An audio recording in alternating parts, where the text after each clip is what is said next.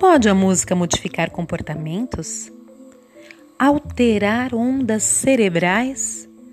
Ou, como diziam os antigos, curar a alma?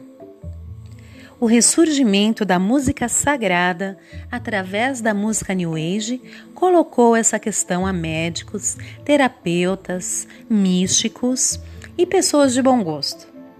Mas afinal, o que é a música New Age ou som saúde? O mundo é música, ritmo, vibração, frequência. Nós somos parte disso. E estou cada vez mais convencida de que esta música é uma manifestação de uma onda de consciência no planeta. Quase poesia, não é?